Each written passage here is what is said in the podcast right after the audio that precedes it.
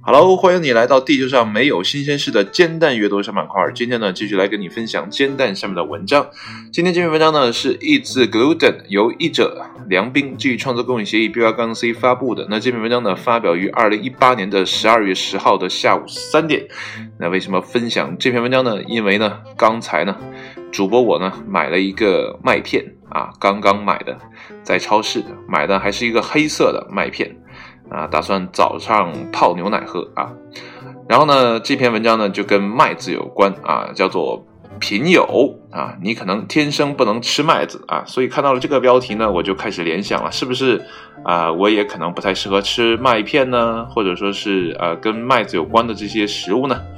所以呢，就来啊拜读一下这个文章。当然了，他说到麦子跟麦片呢，又不知道没有什么直接的关系啊。我们来看文章的正文是怎么说的吧。文中关键词呢保留了双语，方便呢读者自行的搜索啊。本文呢只是科普，译者呢只懂表面的意思，那万不可作为医学建议。那翻译的目的呢不是试图说动你胡乱改变食谱，甚至呢自诊，而是呢知道有这个事儿。那么根据呢肤质治病的研究，目前还很啊这个稀疏，那有两百多种相关的。这个症状包括抑郁啊，啊不一定呢，在医生的主动知识储备里啊，所以呢，遇到疑似症状的同学呢，最好自己也要留心。那么自两千一五年起呢，肤质的摄入治病的报告呢，呃，开始增多了。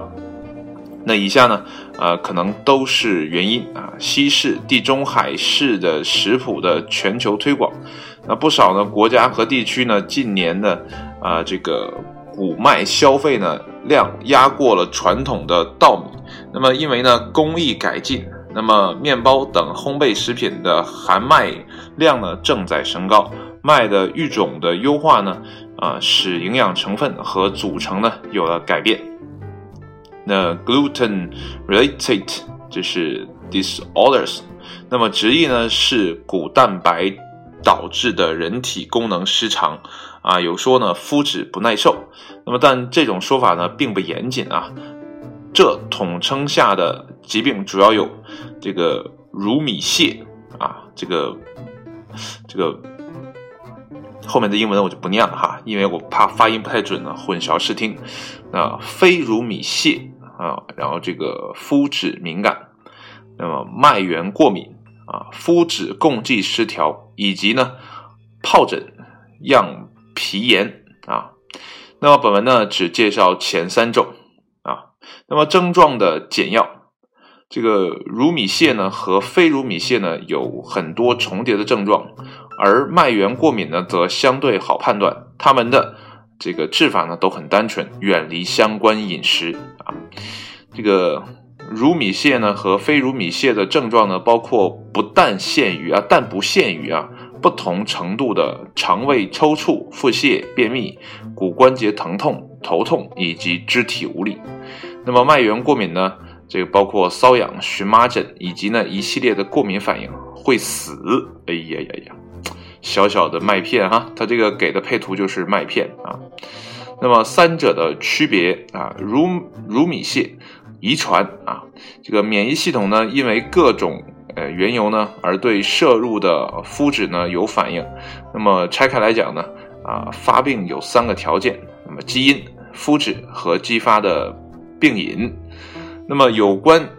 这个有相关的基因的人呢，可能在一生中呢任何的时间点发病。啊，而之前呢，一直随便吃都没出过什么病呢，啊，出过什么毛病哈，啊，因为呢没有激发这个病源啊，或者说病因，那病因呢可能包括这个精神压力和外伤，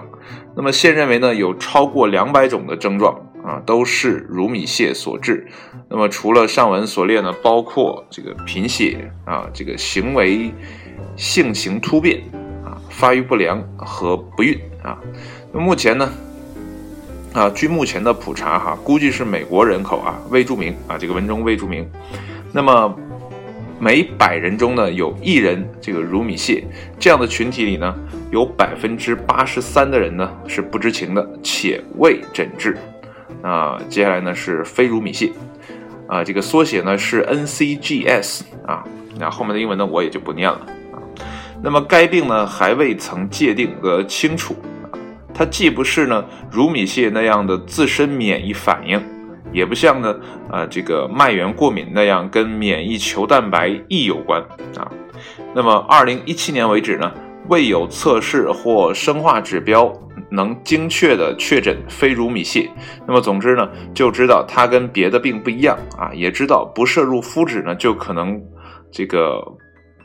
可保无障无碍，可保无碍啊，sorry，但究竟为啥呢，依然未完全明白。那么麦源过敏，那么麦呢所包含的几百种这个蛋白里呢？这个过敏者的免疫系统呢，对其中一些有反应，他们的体内的 B 细胞呢会散出免疫球蛋白 E 啊小飞机围攻异物，那么同时呢，呃冲突所在的这个体组织呢开始向身体的各部位发布信息，那么通告本地出了问题，那么快则几分钟啊，慢则呢数个小时，那么头晕、呕吐、腹这个腹痛啊，这个是很痒啊。这个唇喉肿胀啊，呼吸困难以及过敏反应的症状呢，啊就会显现啊，严重时呢会凉啊，这个会凉我估计是会挂掉啊，大家都知道凉是什么意思哈。那么麦源过敏的人呢，可以从别的渠道摄入肤质，不过呢还有些天选之子呢，就是同时麦源过敏兼啊这个乳糜泻或非乳糜泻。然后呢，这个文章后面有一个灰色的小字啊，做了一个解释，这个译者的注吧，应该是文章呢只是个大略，那么孤陋寡闻，翻之前呢啊自己也不知道有这回事儿啊，那么各位呢自行深究，那么请弹友们呢抓虫指正的评论呢多点哦哦啊，这是对啊一会儿跟大家讲哈，那么因为呢文章本身呢不一定会及时修改，有不适呢请去咨询正规医生啊，不要。尽信网络啊，我觉得这个文章的结尾呢还是很有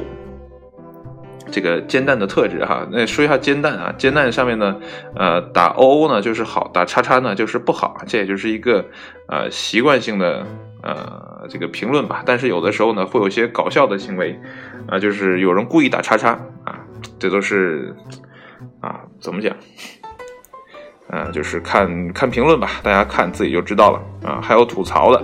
啊，所以呢，这里面是充满了能量的。而且呢，你看人家译者说了，呃，这个文章呢也不要过于的轻信啊。如果呢你觉得身体有不适，如果呢你吃了这个啊麦子相关的一些食物的话呢，啊，那么请及时就医啊，不要自我诊断啊，这样呢也可能给自己吓出一身病哈。呃，前一阵呢听了一个医生啊，之前是医生，那么后来从事了这个保健品行业这么一个，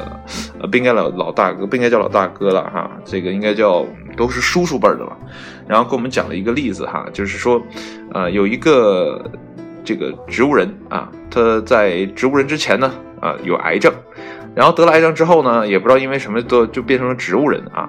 然后呢，这个人呢，你就想吧，又是癌症又是植物人，那么奇迹般的呢活了两年。那么两年之后呢，再去检查呀，医生给他检查，这个癌细胞都没有了啊。然后他又说呢，这个人的这个思想呢是控制我们这个身体的机能嘛，对吧？有的时候呢，你的思想太过强大呢，会造成你的身体的某些的呃这个。官能失调啊，就是像癌症这样的东西，如果你不去考虑它，可能呢会活得更久一点。如果呢，呃，你天天跟他较劲啊，那他可能呢就会啊物极必反啊，然后跟你呢进行抗争到底。所以呢，有的时候啊得病呢并不可怕，可怕的是呢自己吓自己啊。然后呢，这个老大哥呢也说啊，很多人呢得癌症呢并不是因为癌而死的。而是自己把自己吓死的，所以呢，呃，像这样的小病哈，如果你感到不适的话呢，那尽量的去就医，不要在家里自己吓唬自己。有的时候呢，我也是这样。